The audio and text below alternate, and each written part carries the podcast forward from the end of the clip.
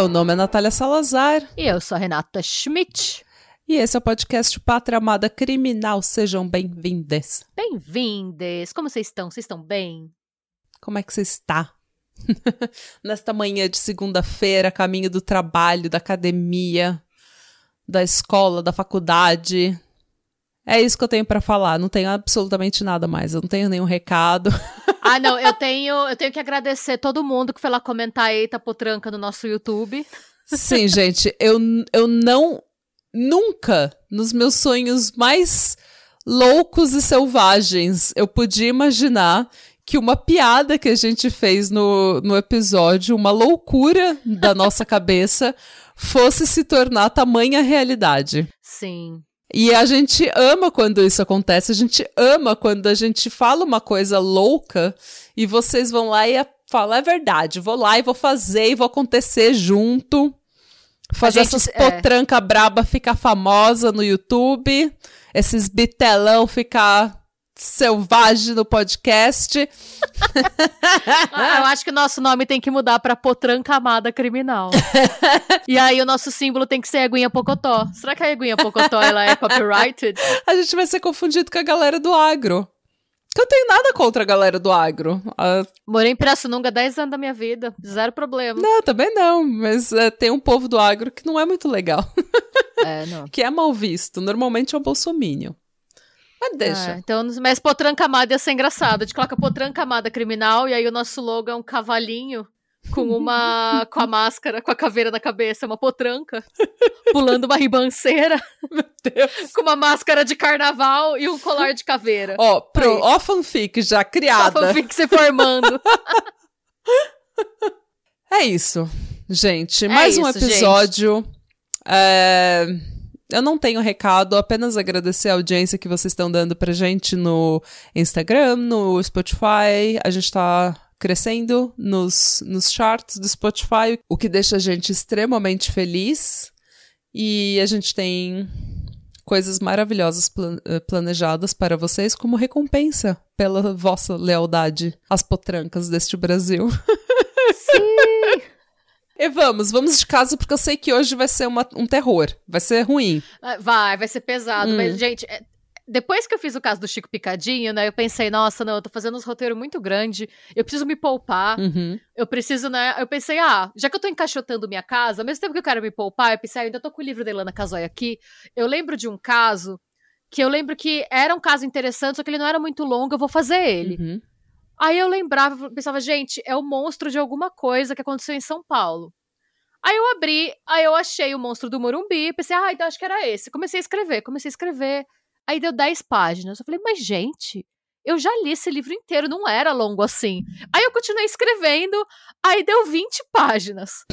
aí eu fui olhar, no, eu falei, gente, não, não dá. Porque, e tinha alguns detalhes que eram diferentes do que eu lembrava.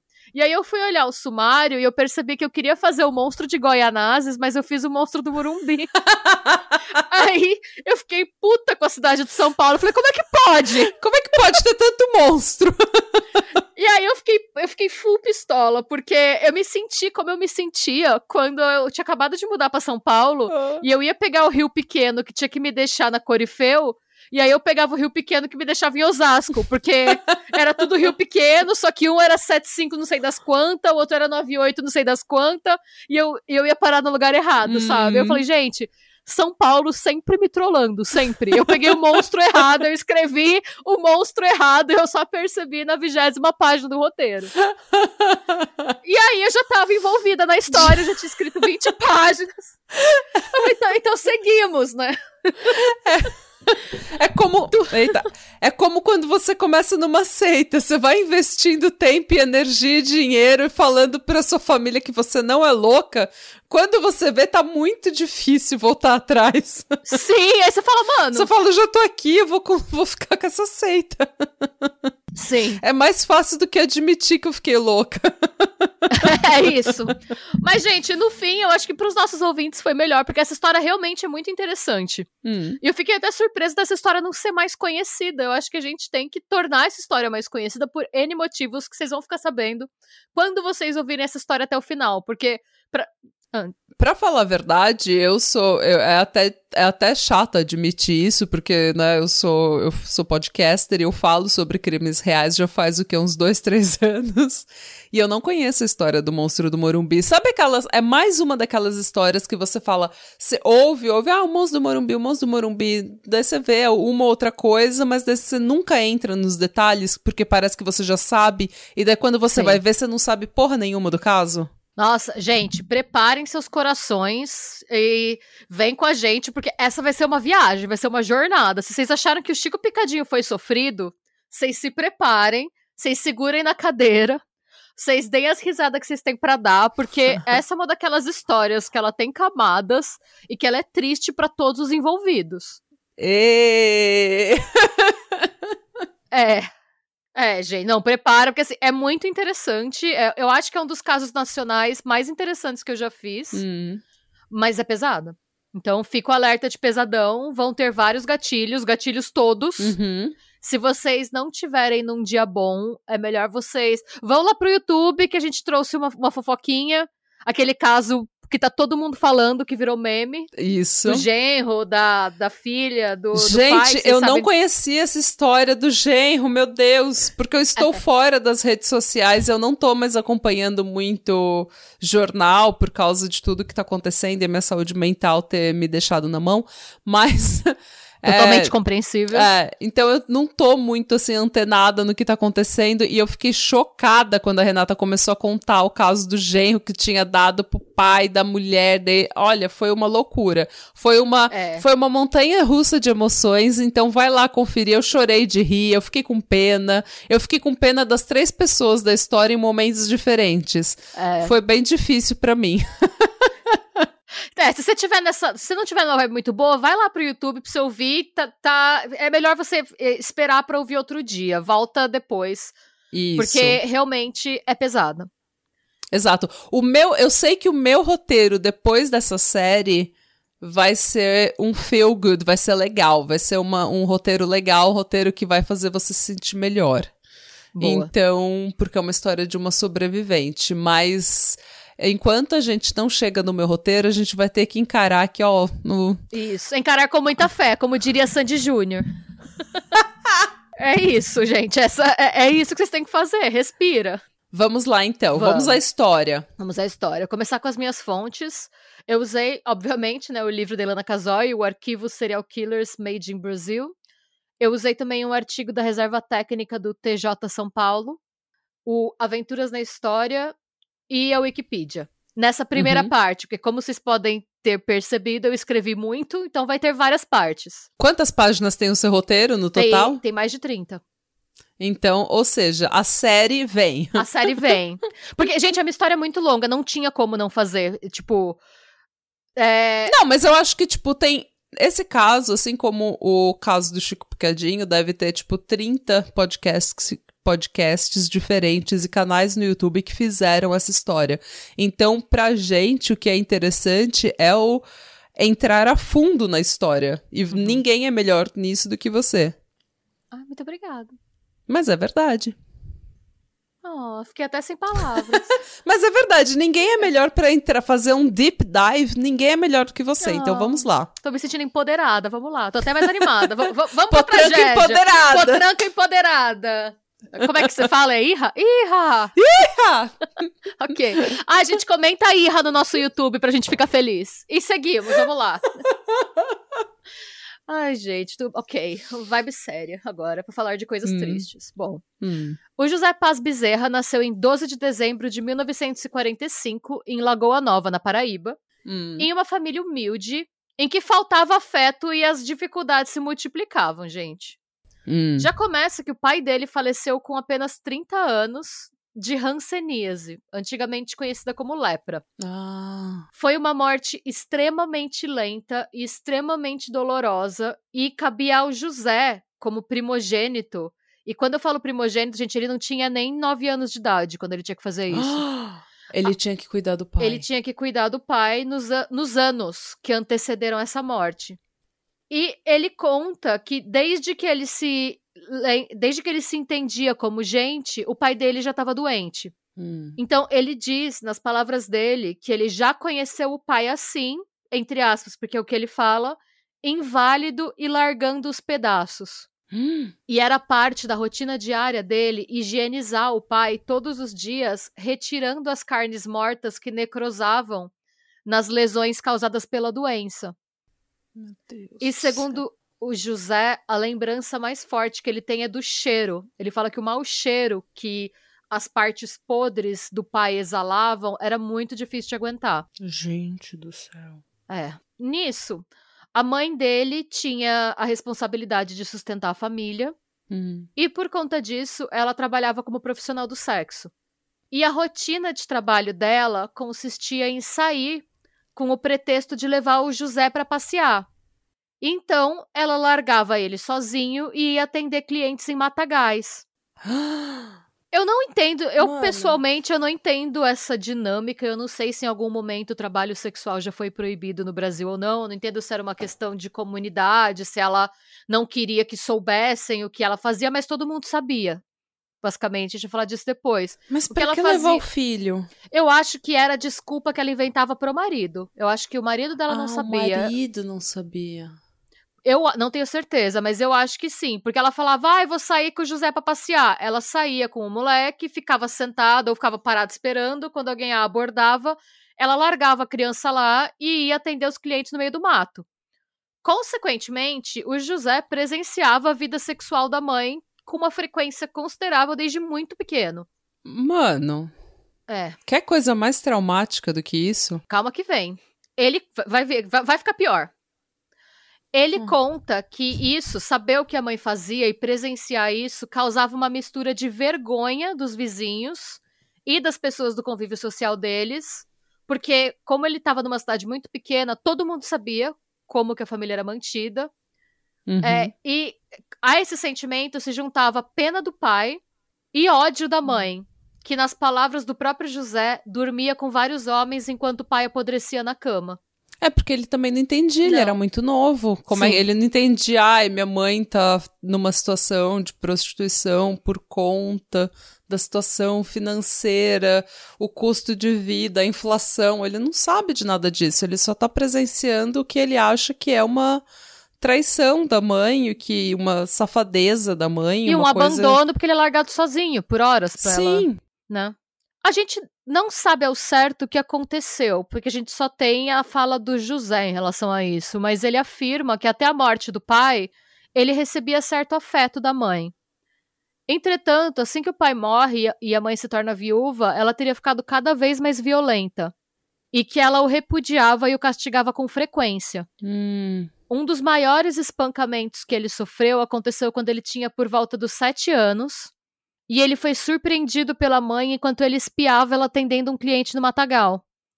Depois disso, depois dessa surra que ele tomou, ele prometeu a si mesmo que ele nunca mais ia ser pego. Mano. É. Ainda assim, as surras eram frequentes e muitas dessas surras aconteciam sem motivo. Desde essa idade, ele passou a odiar a mãe, ao mesmo tempo que ele se masturbava vendo ela com clientes. É. Mano, isso é muito pesado.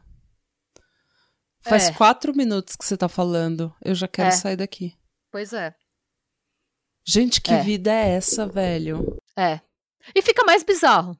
É. Tipo, tendo em vista né, todo esse panorama nada saudável, hum. não é de se surpreender que José tenha sido uma criança tímida, isolada e arredia, que evitava ao máximo o convívio com outras pessoas. É, diferentemente do Chico Picadinho, que também teve uma infância bem traumática, e a gente vai acabar fazendo um contraponto aqui, porque também eu acabei de fazer a história dele, então ainda tá muito na minha cabeça, então eu não teve como, enquanto eu escrevi o roteiro, não comparar, né? Hum. É, ao contrário, então, do Chico Picadinho, ele não se interessava por livros, ele não tinha nenhuma válvula de escape, sabe? O Chico Picadinho Sei. ainda tinha os livros, ele gostava de desenhar, né? O José não tinha isso. E ele teve muita dificuldade para aprender a ler e ele mal sabia escrever o próprio nome. Uhum. Demorou muito para ele conseguir escrever, tipo, o próprio nome e começar a escrever. É, algumas coisas, né? O desenvolvimento dele foi considerado lento em comparação com outras crianças e, tendo em vista a infância dele, não é de surpreender, né? Não. Pois bem, pouco depois da morte do pai, essa família super funcional decidiu tentar um recomeço no Rio de Janeiro. Hum. Seria uma cidade maior, a mãe estaria menos estigmatizada, né? E ela conseguiria ganhar mais dinheiro também. Uhum.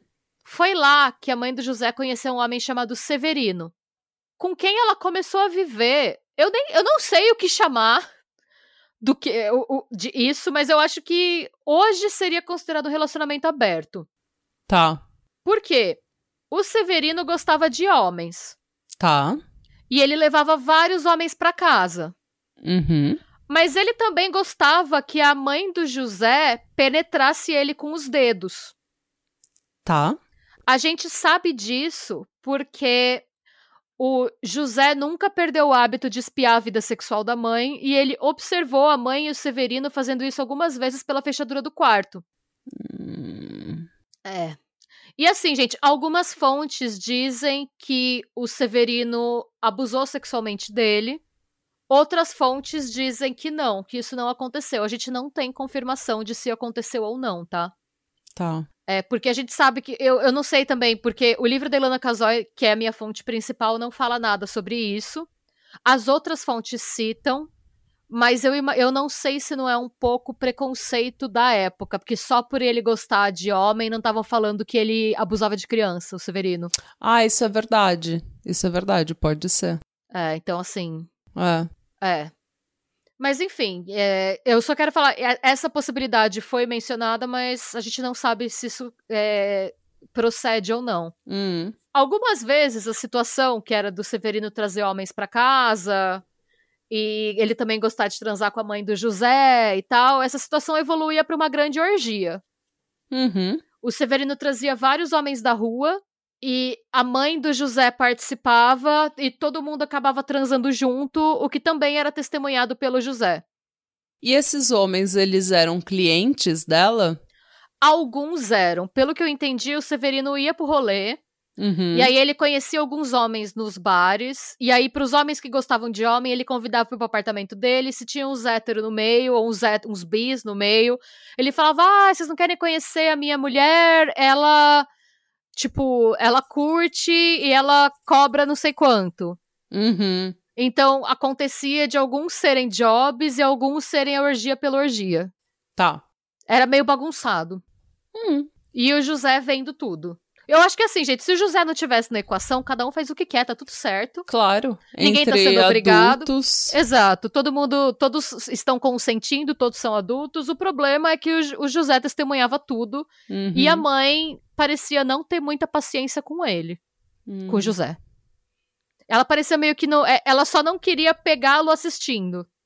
Tá. Seis meses depois, o relacionamento dela com o Severino acabou. Uma semana depois que o Severino foi embora, já tinha um outro cara morando com ela. Meu Deus. Era um homem que chamava Manuel, que não gostava de crianças. Hum. Consequentemente, assim que o José completou 10 anos, ele foi internado em um reformatório para crianças problemáticas chamado Escola 15 de Novembro. E ele conta que lá ele apanhava quase tanto quanto em casa. Nossa senhora. E assim, ele não foi pra lá por nenhum comportamento problemático. Que a gente saiba, tá?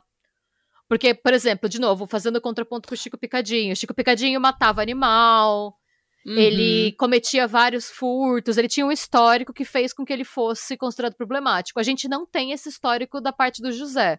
Bom, ele tem não- o hábito de assistir a mãe transando Isso. vários homens. Isso, sim. Se esse é um. De repente, esse é o motivo pelo qual ele foi considerado uma criança problemática, porque eu consideraria isso bem problemático. Sim, mas ele faz isso desde os sete anos. Só virou um problema depois que o homem que não gostava de criança entrou em casa, né? Sim, exato.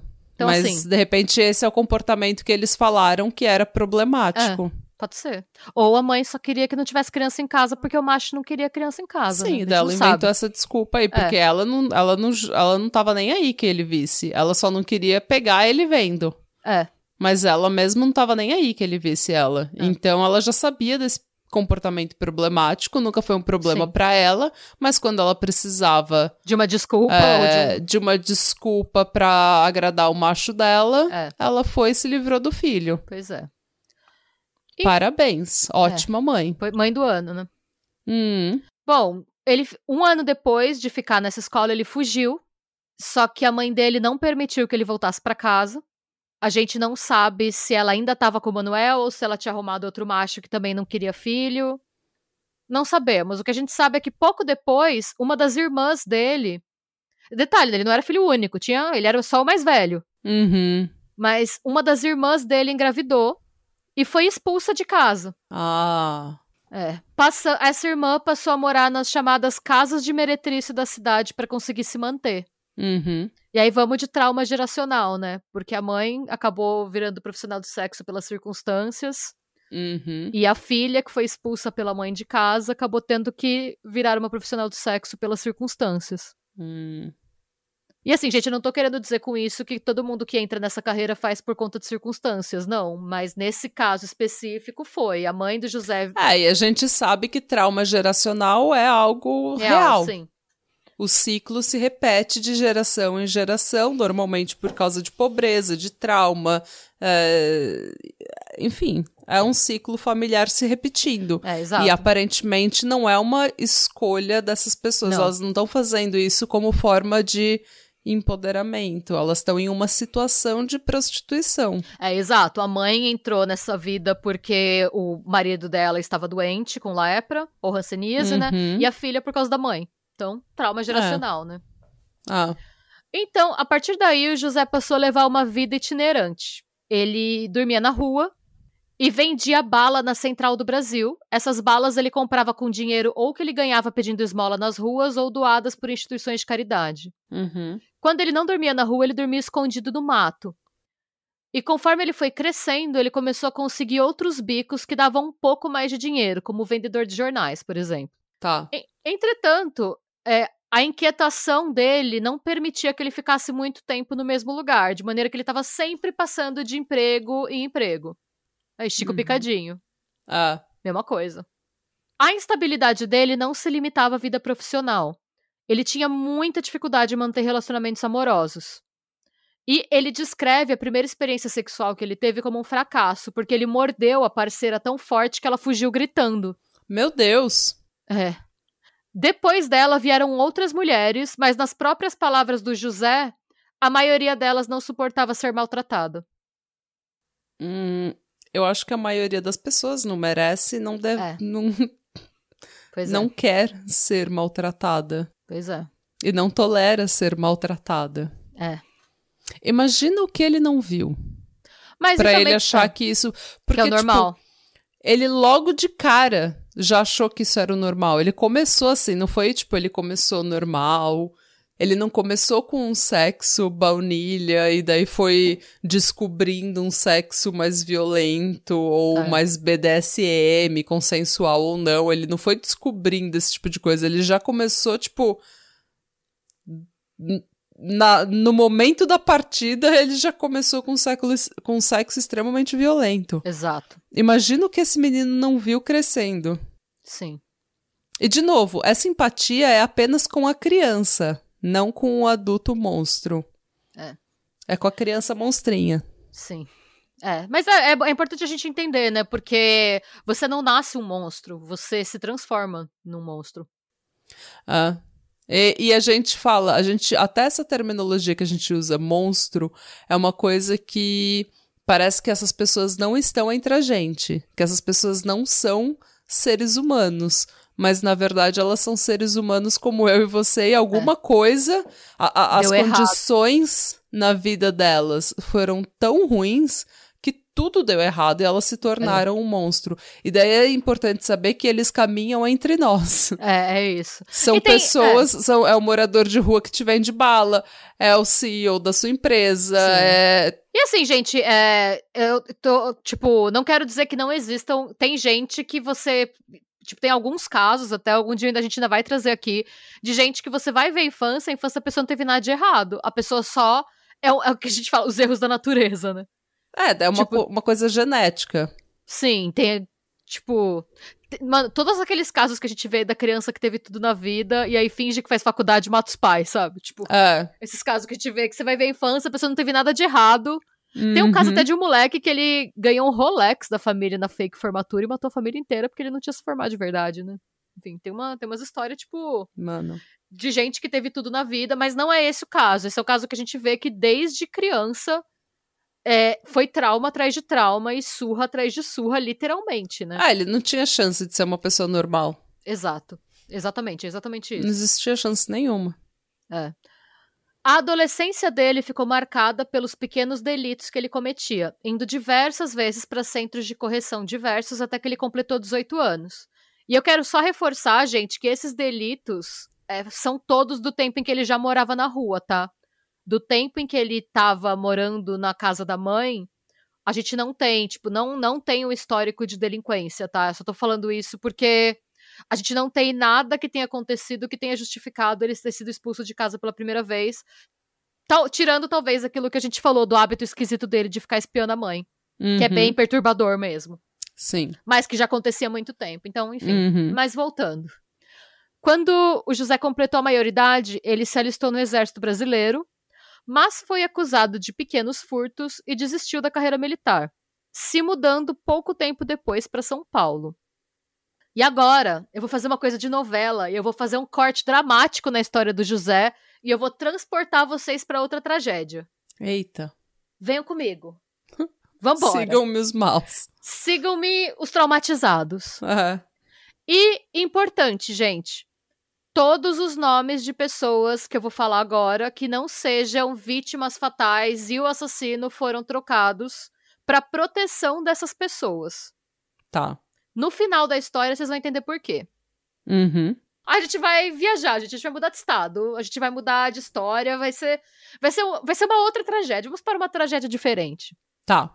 No início da década de 60, a Mariana era uma mulher recém-divorciada mãe de dois filhos, o Alberto José, de 13, e a Luciana Maria, de 15, que vivia na pequena cidade de Monte Aprazível, no interior de São Paulo, e ela estava buscando reconstruir a vida dela depois de um casamento longo, porém infeliz, com um fiscal bem certinho, bem careta. Hum. Sabe aquela vida que é muito certinha, muito correta, só que não te faz feliz? Sim. Era o caso da Mariana. E, gente, pensando anos 60, ela separou e decidiu reconstruir a vida. Eu acho bem. Eu acho ela bem pra frentex. É. Pra época dela, porque, como diriam puta os... que pariu. Era, eu lembro que na década de 80, 90 ainda existia um debate um sobre tabu. o divórcio, um tabu sobre o divórcio. Minha mãe era uma mãe solteira, porque meu, ela tinha se divorciado e meu pai tinha morrido. E isso na década de 90 e no sul do país, no sul do Brasil, ela não conseguia namorado. Ela não conseguia ficar. Tipo, as pessoas não queriam namorar com ela porque ela era mãe solteira. Tinha Cada um tabu uma. ainda no. Isso a gente morava em Porto Alegre, não era nem assim, tipo, no interiorzinho do Rio Grande do Sul. Era. Não, é, é era um preconceito bem. Hoje em dia ainda existe um pouco. Tipo. Ah. Então... Ah, esses red pill da vida é. ainda falando de mulher solteira, de mãe solteira, de mulher divorciada, como se a gente estivesse na década de 60. Aliás, Como Calvo do é Campari, Calvo do Campari tá falido, você viu? Que ele faliu, ele tá com uma dívida. Ah, mas é qual sério? é a surpresa? Não, qual é a surpresa? pois é. Quando você vive de aparências, você não tem um alicerce. Pois é. Enfim, voltando para Mariana. Hum. É, ela então buscava reconstruir a vida e para ter uma profissão, ela decidiu fazer um curso de cabeleireiro na Niase, que é uma fabricante de produtos para cabelo e itens de perfumaria em São Paulo. Uhum. Um dia, saindo do curso, ela foi abordada por um homem mais jovem, muito elegante, articulado e bem apessoado, que convidou ela para tomar um lanche na região do Largo Paissandu, Mal sabia ela que aquele encontro, gente, era o primeiro passo rumo a uma vida de pesadelo. Meu Deus. É. É sério, vocês vão ver. Cês, é assim. Prepare os corações, gente. Eu tô, não é por falta de aviso. O homem se chamava Roberto e ele tinha patente de soldado do exército. Depois desse primeiro encontro, gente, foi um encontro assim, vanilla, não teve nem beijo. O encontro foi realmente comer um lanche e voltar de mão dada para onde ele, para ela pegar o ônibus para ir para casa. Tá. Depois desse primeiro encontro, ele passou a esperá-la na porta do curso todos os sábados. Nessas ocasiões, eles, é, depois desse encontro que ela tomou um lanche com ele, é, ele, ela nem quis sair com ele, tipo, pra jantar de novo. É, ele esperava ela sair, eles conversavam brevemente, ele chamava ela para passear e ela não ia. Ok. Foi só quando ela se formou como cabeleireira e ela decidiu iniciar um segundo curso. Foi aí que ela deu o endereço pro Roberto e eles começaram um relacionamento real oficial. Tá. Nessa fase, sempre que eles se encontravam, os dois passeavam por São Paulo. Era também, gente, super. É, um romance bem casto, bem anos 60. Uhum. Eles se encontravam na saída do curso, eles passeavam por São Paulo e ela pegava o ônibus e voltava para a cidade dela. Uhum. Só que às vezes o Roberto subi, sumia por longos períodos de tempo, chegando a ficar sem dar notícias por até dois meses consecutivos. Ah. Em um fim de semana do final do segundo curso, o Roberto convidou a Mariana para eles irem até a casa da irmã dele, que ele disse que vivia no bairro do Jaguaré. Para chegar, os dois pegaram o ônibus Praça Ramos de Azevedo, onde a Mariana percebeu que o Roberto carregava um rolo de papel de presente debaixo do braço. Ela questionou o Roberto que rolo de papel de presente é esse, e ele respondeu que ele ia embrulhar um casaco que estava na casa da irmã. No meio do caminho, os dois no busão, esperando Praça Ramos. Eu, gente, é engraçado, porque eu morava no Butantã quando eu tava em São Paulo. Hum. E o Butantã é perto do Jaguaré, são bairros vizinhos. Uhum. E eu pegava o Praça Ramos às vezes. É um ônibus que ele tá sempre lotado. Ele tá sempre lotado e é sempre arrastado. É um caos aquele ônibus. Então deu até uma nostalgia de novo. No meio lá do Praça Ramos, o Roberto confessou que, na verdade, o papel de presente era para forrar num cantinho sossegado onde os dois poderiam fazer amor. Uh, uau, ok. A e a Mariana concordou, porque ela considerou que fazia tempo que eles estavam saindo e que ela, ela diz isso, tá? Nas palavras dela, como ela já não era mais virgem, ela não tinha que esperar mais até casar. Correto. Faz sentido. Ele, então, e aí eles desceram do ônibus numa área de mata, entraram no matagal. Tinham várias poças de água no caminho e quando ela reclamou, a resposta do Roberto foi: "Eu te levo, boneca". E ele carregou ela. Sabe, tipo recém-casados? Ele carregou ela mata dentro. E aí eles chegaram no lugar que foi considerado apropriado. O Roberto forrou o chão e o Roberto pediu que eles fizessem sexo anal. Não, mas, gente, mas Mari... já? já. É a primeira vez que a gente tá transando, a gente tá numa porra de um papel de presente no meio do mato, com essas poças de água aqui, e você quer já. e você quer já. Como diz a Valesca Popozuda, você quer meu presentinho? Como assim? Que situação é essa? Eu não, eu não, eu não tava esperando rir nessa história. Eu tô, eu tô surpresa. A Valesca, a Valesca Popozuda tem uma música chamada Você Quer Meu Presentinho? Meu uma Deus. coisa assim, meu presentinho. Em que ela fala que o cara acabou de chegar nela e ele já quer, né? O presentinho. O presentinho. Como é que pois pode? É. E ele tava com papel de presente. Era literalmente o um presentinho. Mano, eu fico pensando se os papéis de presente daquela época tinham uma qualidade melhor do que tem hoje, sabe? Porque. Sim, porque. Sei lá, eu, eu também achei. Quando eu vi embrulho de presente, eu também achei pouco apropriado, sabe? Não, se fosse um cobertorzinho ainda, uma coisinha uma mantinha, um pouco. É, uma né? coisa um pouco mais decente, mas um papel de presente. Uma toalha de piquenique, uma toalha de mesa que fosse. Jesus Cristo, gente. No meio do mato, já assim, partindo logo pro prazer anal, como diz a Sandy. Deus. Pois é. é. Pois bem, mas a Mariana recusou. Ela, ela disse assim, ela, ela recusou, ela disse que ela recusou com delicadeza. Ela, em vez dela ficar chocada, ela falou: não, não, valeu. Hum. Eles fizeram sexo convencional. E depois que eles terminaram, a Mariana confessou que ela tinha dois filhos. Ela não tinha falado antes que ela tinha filhos. O Roberto disse não se importar e os dois decidiram morar juntos. Hum. E ela disse que ela estava encantada com o que ela chamou de o jeito galante do rapaz. Ele era bem mais novo que ela, tá, gente? Ele tinha 20 e pouquinhos anos. Tá. Ela tava perto dos 40 já, vamos lembrar, ela já tinha dois filhos, tinha casado há algum tempo e uhum. tal. Ela achava que ele era. Eu tô falando isso só porque ela chama ele de rapaz. Tipo, o jeito galante do rapaz, sabe? Tipo, como se ele fosse. Ela tem um certo um caráter um pouco maternal com ele. Ah, sei. O casal então passou a morar junto com os filhos da Mariana na rua Tupi, na Santa Cecília. E certo dia, ele confessou para ela que o nome real dele não era Roberto, e sim Alberto, e que ele não era soldado, como ele tinha dito, e sim um desertor que fugira do dever anos atrás. Só fica melhor pra Mariana, coitada. É. Então, ela conta que ela ficou decepcionada, mas que ela ponderou que ela foi casada por muitos anos com um homem super certinho e que ela não era feliz. E aí ela pensou, quem garantia que a chave da felicidade não tava com um cara mais bad boy, né? Com esse Roberto barra Alberto aí. A história da humanidade, Mariana. A história da humanidade. A história da mulher no mundo é. garante que a felicidade nunca tá num bad boy. É. Mas, Infelizmente, é, mas eles 60, são divertidos, né? eles é. são divertidos, mas a história da humanidade prova que nunca dá certo, é. Mariana. É, Mariana, eu sou obrigada a concordar com a Natália nessa. Não vou te julgar, Mariana, porque todo mundo já gostou de um bad boy, Sim. mas assim. É.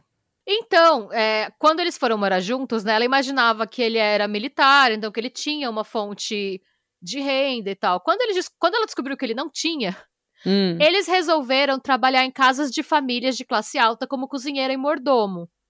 Assim, eles poderiam morar no serviço e economizar no aluguel. Vale lembrar, gente, que naquela época esse tipo de arranjo era mais comum, tá? Parece um pouco chocante, né? Quando você vê cozinheiro e mordomo que moram lá, mas naquela época acontecia bastante. Uhum. Eram outros tempos, né? Depois de algum tempo, a Mariana deu por falta da certidão de nascimento do filho dela, que também chamava Alberto. Hum. E ela encontrou essa certidão num paletó do Alberto, o Alberto dela. Mano. Que, e além dessa, da certidão de nascimento do filho, ela achou uma, a carteira de trabalho que tinha a foto do Alberto Roberto, né, do boy dela, e o, mais o nome do filho dela. Gente, ele tava roubando a identidade do filho do dela. Do filho dela. Quando ela confrontou ele sobre isso, ele ficou extremamente irritado e ele respondeu que ele cortava a língua de quem fazia muita pergunta. Mas, gente. E ela falou que ela ficou com tanto medo que ela se calou e passou a chamar ele só de preto, que era o apelido que ela tinha para ele, para evitar confusão. E eles nunca mais falaram sobre o assunto. Gente, Mariana, corre, amada, pelo amor de Deus. Pouco tempo depois disso, ele falou que era para eles se demitirem, eles estavam trabalhando numa casa. Ele falou que era para eles se demitirem e mudarem de São Paulo, saírem de São Paulo. Por conta hum. disso, eles se demitiram e a família inteira, ela, ele, os dois filhos, se mudaram para Ituiutaba, Ituiutaba, em Minas Gerais. De novo, tudo por exigência dele. E lá eles pegaram o dinheiro que eles tinham e abriram uma marcenaria. Hum. Ali, o Alberto barra Roberto foi ficando cada vez mais estranho e instável. Não tinha um. Albert, tinha o Alberto Roberto na escolinha do professor Raimundo? É, eu acho que era. Era, era, era a Praça Nossa? Eu não lembro. Tinha. Eu não lembro. É. É, gente, a gente não vai mais falar do filho da Mariana, então eu vou chamar ele só de Alberto, tá. para ficar mais fácil para todo mundo. O Alberto Roberto. O Alberto Roberto. Hum. Então, lá em Minas Gerais, o Alberto foi ficando cada vez mais estranho e mais instável. Em certa ocasião, ele teve um surto totalmente aleatório. Eita. Pegou um machado e assassinou o filhote de cachorro que a família tinha acabado de adotar. Mano! E calma que piora. O ato, o assassinato foi tão cruel e aleatório que a Mariana e os dois filhos ficaram petrificados de medo. Claro. E o Alberto ficou tão sexualmente excitado com o ato que ele arrastou a Mariana pro quarto e obrigou a Mariana a ter relações sexuais com ele. Ainda todo coberto de sangue de assassinar o cachorro da família machadadas. Gente. Sabe o que, que me lembrou? A Catherine Knight que ela matou o cachorro do, do namorado dela e ela era super hipersexual. Ela era mega violenta, as facas dela ficavam penduradas em cima da, da cama deles. E ela era super sexualizada, ela tinha essa tara também por violência. E, ela... e esse povo tá sempre namorando, né? Como é que pode? E eu aqui encalhada. Cada um. Não, e foi do nada. Não, não, não, não era tipo. Ele não tava com raiva de nada, o cachorro não tava latindo. Nada aconteceu. Não teve nada. Foi do nada. Foi. No momento tava tudo bem, e no outro ele só pegou o machado e assassinou o cachorro. Caralho, velho. Do nada. Pouco tempo depois, um vizinho pediu que o Jaime, o Jaime era um funcionário da marcenaria, é, então ele pediu que o Jaime ajudasse ele a matar um porco. O Alberto estava nas imediações e ele ouviu, ele não estava nem no mesmo ambiente, tá, gente? Ele estava na casa dele e ele ouviu, tipo, do outro lado do muro, o Jaime falando que estava relutante em matar um animal. Hum. Nisso, ele pulou o muro do vizinho, arrancou a faca das mãos do Jaime e esfaqueou o porco dez vezes. Mano. Ele não pediu licença, não foi nada. Ele estava do outro lado, ele ouviu o Jaime falando que não queria matar o porco, que estava meio assim. Do nada, ele pulou o muro, arrancou a faca, esfaqueou o porco e foi embora. Só pelo prazer de esfaquear o corpo, o porco. Sim. E ninguém pediu para ele, ninguém pediu ajuda dele. Ninguém estava falando com ele. Ele não estava nem no mesmo cômodo, ele estava na casa dele e o Jaime estava no vizinho. Mano. Era Imagina. tipo, era só uma essa é a minha oportunidade, eu preciso fazer isso. Mano, eu não sei, eu não sei nem como reagir a esse episódio, sinceramente. Não, e assim, depois disso, obviamente, eles estavam numa cidade pequena. Essa informação vazou. Quem que... Ninguém queria entrar na marcenaria deles. Mas claro que não. Depois disso, né? E nisso, eles ficaram nessa loucura dois anos, tá? Lá em Minas. Hum. A marcenaria não ia bem das pernas, obviamente, porque ninguém queria entrar lá, porque tava todo mundo apavorado com esse homem. Nisso, eles decidiram vender o negócio. Eles acharam um comprador. Porque assim, o negócio, não é que o negócio tava mal das pernas, é que todo mundo tinha pavor do Alberto. Claro. Então, não foi difícil vender. Uhum. Quando eles conseguiram vender, eles receberam no ato da compra um sinal referente a um terço do valor. O Alberto roubou o dinheiro e fugiu pro Rio de Janeiro, abandonando a família. Ele só largou todo mundo. Ele catou o dinheiro e foi embora. Ela. Ele voltou um mês depois, sem um puto no bolso, implorando para que a Mariana aceitasse ele de volta. E a princípio ela recusou. Até que ele disse que caso ela se recusasse a voltar, ele ia invadir a casa e matar a filha dela. Cara, quando você falou que a vida da Mariana ia ser trágica, eu não tava esperando tudo isso. E não chegou nem perto, vai piorar muito ainda. Cara, ela, tá, ela simplesmente é uma refém desse homem é? agora. E aí ela fala que depois disso ela já tinha visto, tipo, ela não duvidou em nenhum momento que ele seria capaz de, de entrar escondido na casa e matar a filha dela. Hum. Então ela cedeu. E aí primeiro a família se mudou para Uberlândia, onde eles passaram um mês. Até que em março de 69, eles decidiram voltar para São Paulo, onde eles voltaram a trabalhar e morar em casas de família, onde a Mariana era cozinheira e Alberto era o mordomo. Hum. A vida profissional deles, como deve ter ficado meio óbvio, era quase tão complicada quanto a pessoal. Porque o comportamento genioso e violento do Alberto fazia com que a família fosse demitida constantemente. Uhum. Em certa ocasião, quando eles estavam trabalhando em uma casa em Santo Amaro, ele roubou dois revólveres da família que empregou ele e fugiu no dia de Natal de 69, deixando a Mariana sozinha de novo. Eita. Nessa altura do campeonato, ela nem se surpreendia mais. Sim, ela dava graças a Deus. Então, porque ele já tinha feito a mesma coisa em junho daquele mesmo ano com outro patrão. Uhum. Ele, eu não sabia, mas nessa época muito mais gente tinha arma em casa no uhum. Brasil. É, ele ficava um tempo, depois ele só roubava as armas que os patrões tinham em casa, fugia, largava a Mariana lá. Tipo, ela acordava num dia no trabalho, ele não tava em casa, ele não voltava. Uhum. Mas também, com esse homem, ela devia dar graças a Deus. Ela devia, pelo menos agora, é. eu tenho semanas em que ele tá longe e me deixa quieta no meu canto, eu tenho paz. É. É, o Alberto voltou dois dias depois daquele desse assalto do Natal. Hum. Ele devolveu as armas pro patrão e disse que estava arrependido.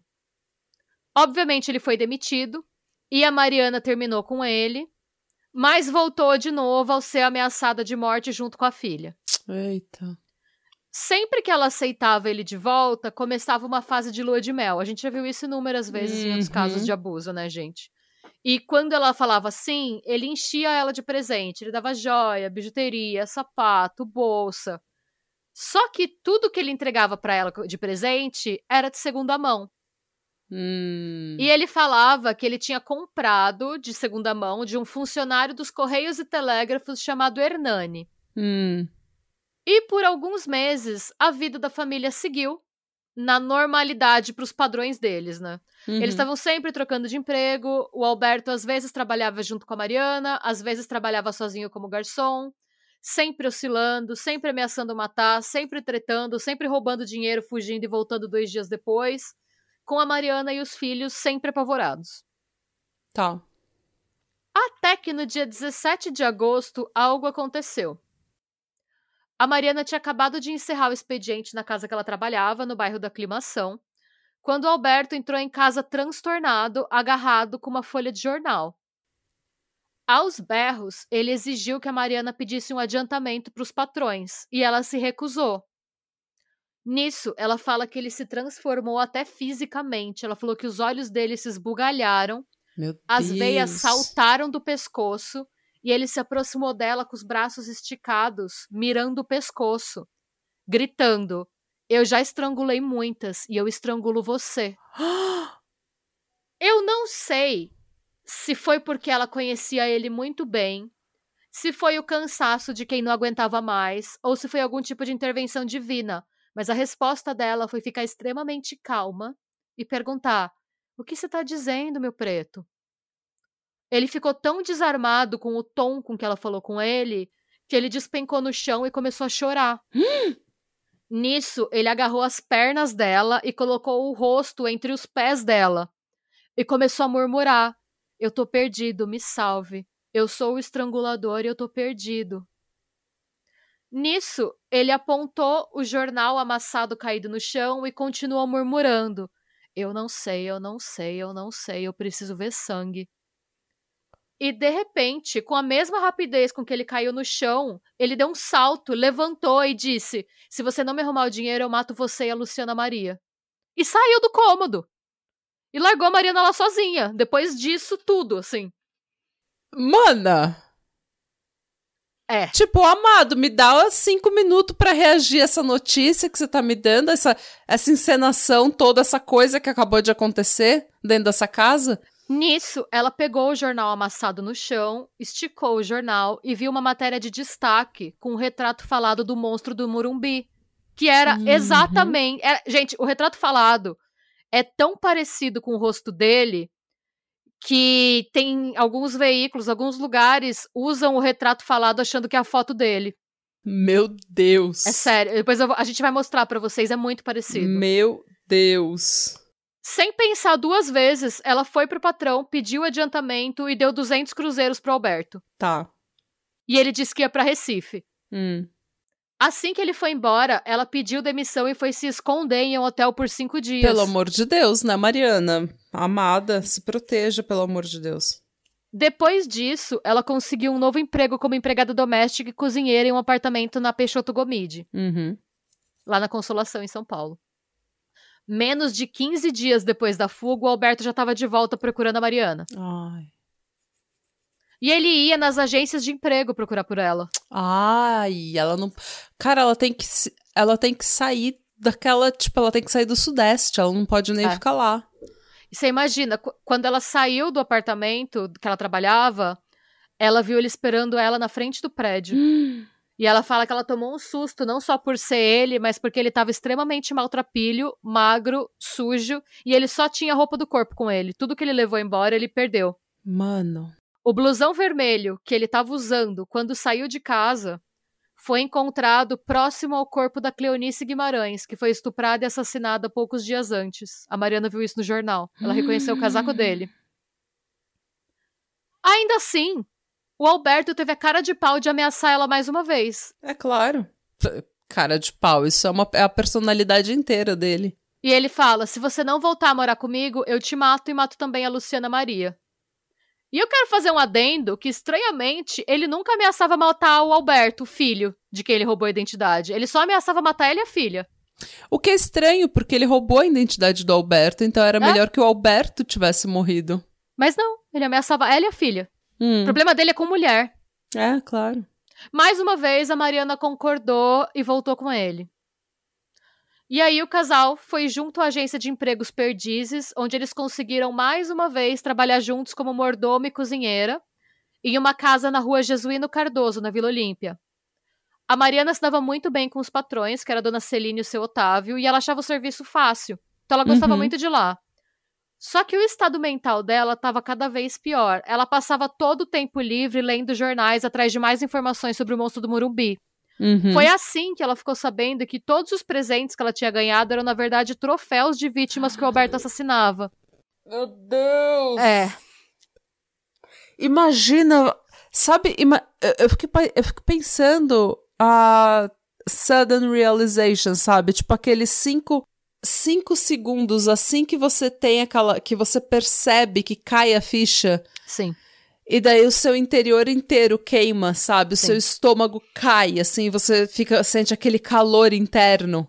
Sim. Aquele, aquela falta de ar, aquela coisa toda, e você não sabe o que fazer, tipo, por, sei lá, dois minutos, você fica paralisada. Sim, é isso. É aquele frio no estômago, né? Aquele frio, aquele, aquele gelo que começa no estômago e sobe. É, é. E, mano, eu, é. eu não sei se assim, eu fico quente, eu fico quente interna, sabe? Tipo, o meu. Parece que tá Nossa, pegando eu fogo. gelada. Eu fico gelada. Sério? É como se a alma tivesse ido embora. Eu fico, tipo, parece que a minha alma foi passear. E ela não me avisou pra onde ela foi. Aí tô só eu lá, tipo. Volta, a alma foi embora, assim, todos os Não, eu fico, eu fico quente, eu começo a ficar com calor, sabe? Eu fico, tipo, com uma ansiedade, uma falta de ar, uma. Nossa! Eu fico imaginando esses cinco segundos, os primeiros cinco segundos, quando a ficha dela caiu. É. Que tudo que ela tinha ganhado de presente, que toda. Não o suficiente ela ter passado por todo aquele abuso, aquele abandono, aquela violência emocional, física, verbal, sexual. sexual. Ela teve ainda que. Ela tava com troféus de pessoas que o marido dela matou. Tipo, é muito pior do que ela podia imaginar. É. Sim, exatamente. E aí ela foi vendo que quase tudo que ela tinha, tipo de roupa de sair, as roupas mais chiques, era tudo de vítima. Então ela viu que o casaquinho vermelho que ele tinha dado para ela era de uma mulher chamada Cleonice, o anel e o relógio de uma mulher que chamava Vilma. E ela confrontou ele. E ele confirmou. Cara. Certo dia, ela quis usar uma das echarpes dela, que era amarela e marrom, e a echarpe sumiu. Ela relevou, só que pouco tempo depois, ela leu nos jornais que a Echarpe foi usada para amarrar os braços de uma das vítimas do Alberto. E no, eu não sei, de novo, mais uma vez, eu não sei se era o cansaço, se foi um momento de ódio, eu não sei o que foi, mas ela foi confrontar ele. Perguntando por que que você levou minha Sharp e por que que você tem que amarrar essas pobres mulheres? Ela perguntou. Hum. E a resposta de dele foi: que os corpos das mulheres, eu vou citar entre aspas o que ele fala, custavam muito a esfriar e ficavam com os olhos esbugalhados e as línguas de fora. Por isso, ela perguntou e ele respondeu por que, que ele amarrava as mulheres. Cara. E ele também falou para ela que ele também enfiava roupas íntimas e jornais nas bocas das mulheres para imobilizá-las com medo de que elas de alguma forma pudessem reviver e ir atrás dele. Depois disso, ela decidiu que era melhor ela parar de fazer pergunta. Foi demais para ela. Mano. Ela falou que ela ficou em silêncio até quando ela encontrou uma cueca dele toda manchada de sangue no cesto de roupa suja, que ela lavou a cueca como se nada tivesse acontecido e seguiu a vida.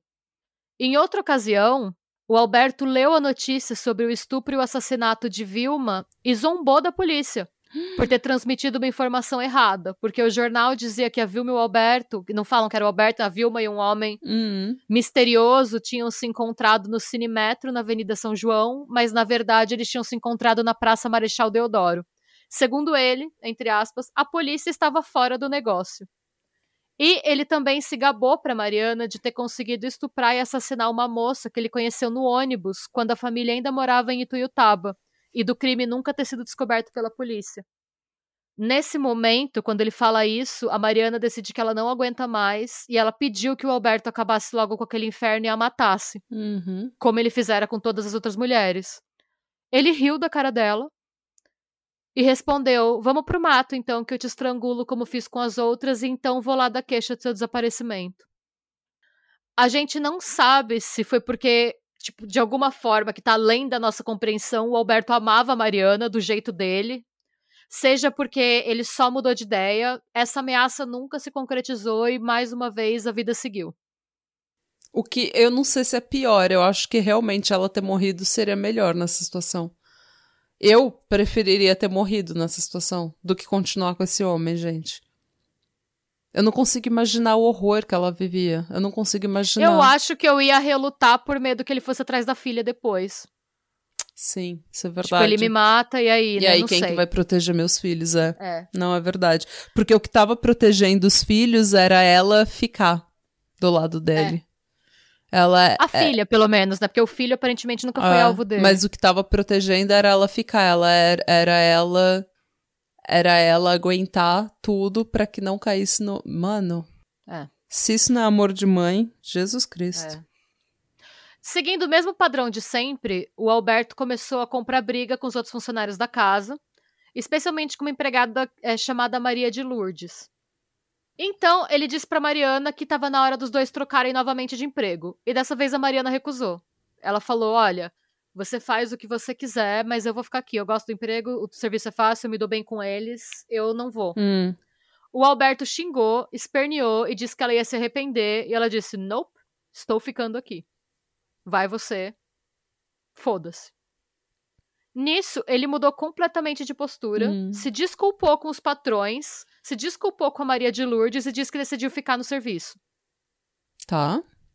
E essa era a calmaria que precedia a tempestade, gente. No dia 7 de outubro de 1970, a Mariana e a Celina, que era a chefe dela, foram juntas fazer feira. Nesse dia, a Maria de Lourdes estava doente e não tinha ido trabalhar. Quando as duas voltaram, elas estranharam que quem abriu a porta não foi o Alberto, que era mordomo, que tinha que abrir a porta, Hum. e sim o Cláudio, que era um tapeceiro que estava lá forrando um sofá para a família. A Celina perguntou pro Cláudio sobre tipo, por que, que ele abriu a porta e onde estava o Alberto. E o tapeceiro respondeu que ele viu o Alberto saindo com um pacote nas mãos, dizendo que ia fazer um depósito pro doutor Otávio, que é o patrão, né? Uhum. No Bank of Boston. Só que o Otávio não tinha uma conta no Bank of Boston. E nisso a Celina viu que a Mariana ficou desesperada. Cara, o semblante da Mariana mudou quando o tapeceiro disse aquilo. Hum. E a Celina. E aí, desculpa. E aí nisso a Mariana perguntou se a Celina e o Otávio, por acaso, guardavam armas em casa. E a Celina disse que sim. Nisso, as duas correram pro quarto do casal para verificar se as armas ainda estavam lá. Dessa vez, o Alberto não levou o revólver, mas ele levou todas as joias da Celina, além de todo o dinheiro guardado na casa, que eram cerca de 20 mil cruzeiros. Eu fui até procurar na calculadora de inflação quanto seriam 20 mil cruzeiros, mas como a moeda não existe mais, não tem atualizado. Não tem. Hoje daria tipo 7 reais, mas na época era mais dinheiro.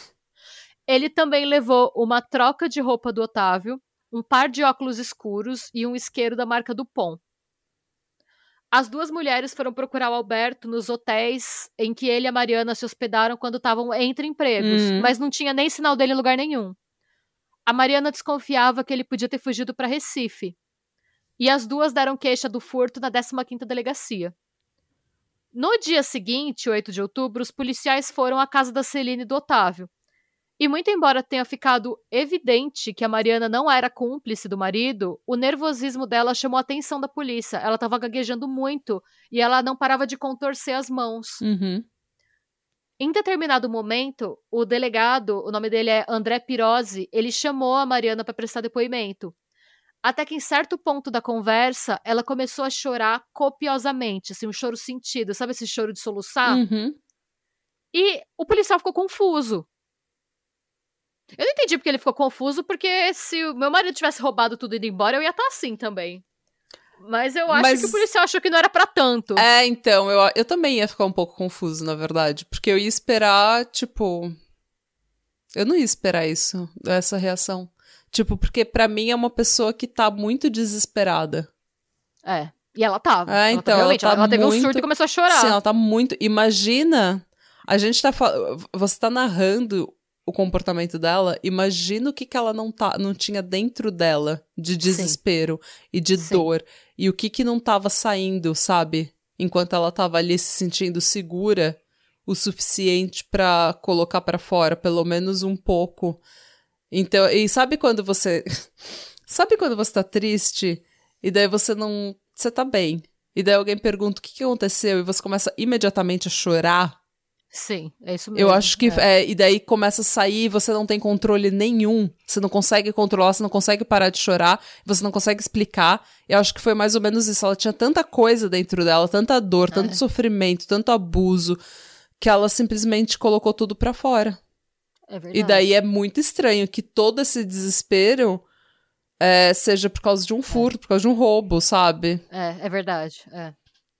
E aí ele pergunta: o que foi, dona Mariana? E ela falou: eu tenho a consciência muito pesada, doutor.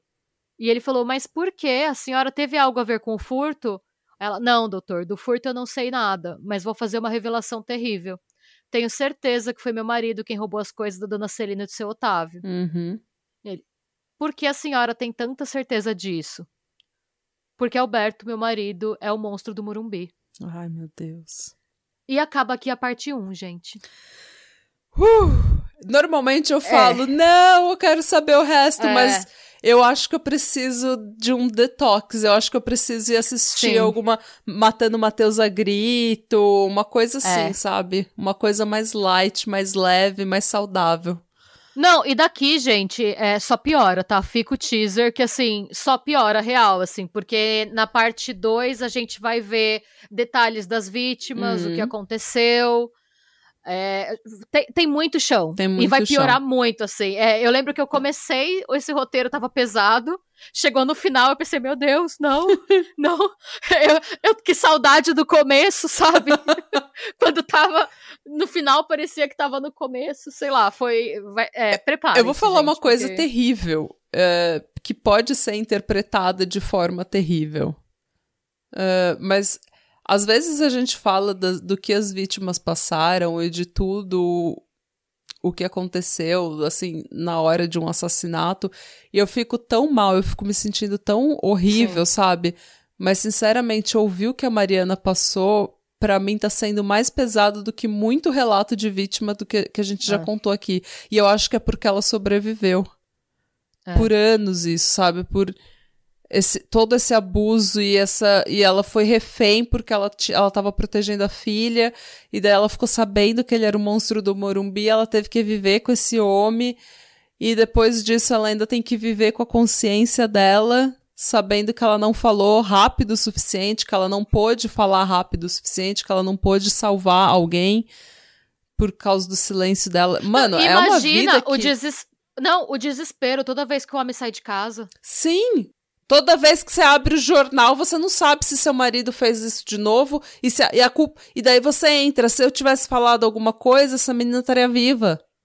Não, e sua vida é sempre um tormento, porque quando ele tá em casa, você não sabe se ele não vai ter um surto, pegar o um machado e esfaquear o que tiver na frente dele com o machado. Pois é. Quando ele não tá em casa, você tá aliviada porque ele não tá em casa, mas ao mesmo tempo, você tá desesperada, porque o que que esse homem tá fazendo? O que que, tá, o que, que eu vou ler amanhã no jornal? Exatamente. O que que ele vai me trazer de presente que eu vou ter que olhar horrorizada? O que que eu vou achar no cesto de roupa suja amanhã? Então, assim, Mano. assim, é, ela passou praticamente uma década sem um segundo de paz.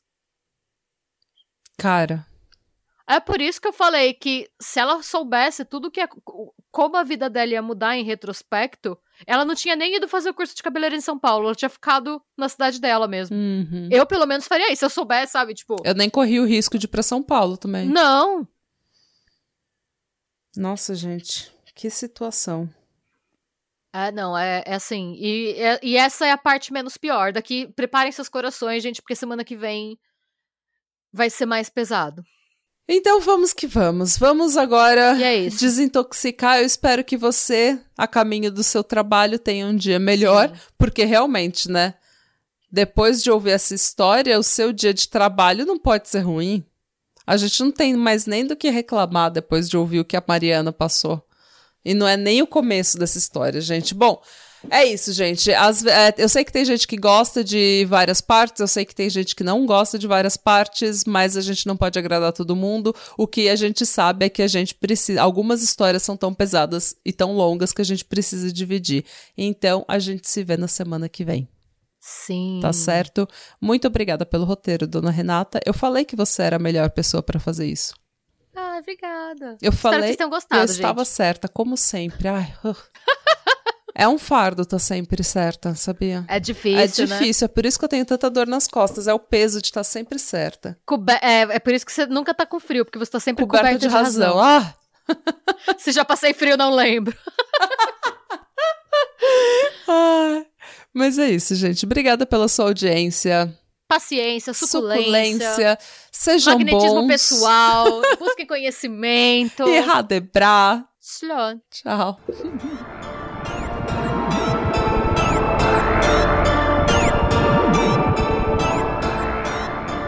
Se você gostou desse episódio e quer receber conteúdo exclusivo sem comerciais, vá até a Orelo para se tornar um apoiador do Pátria.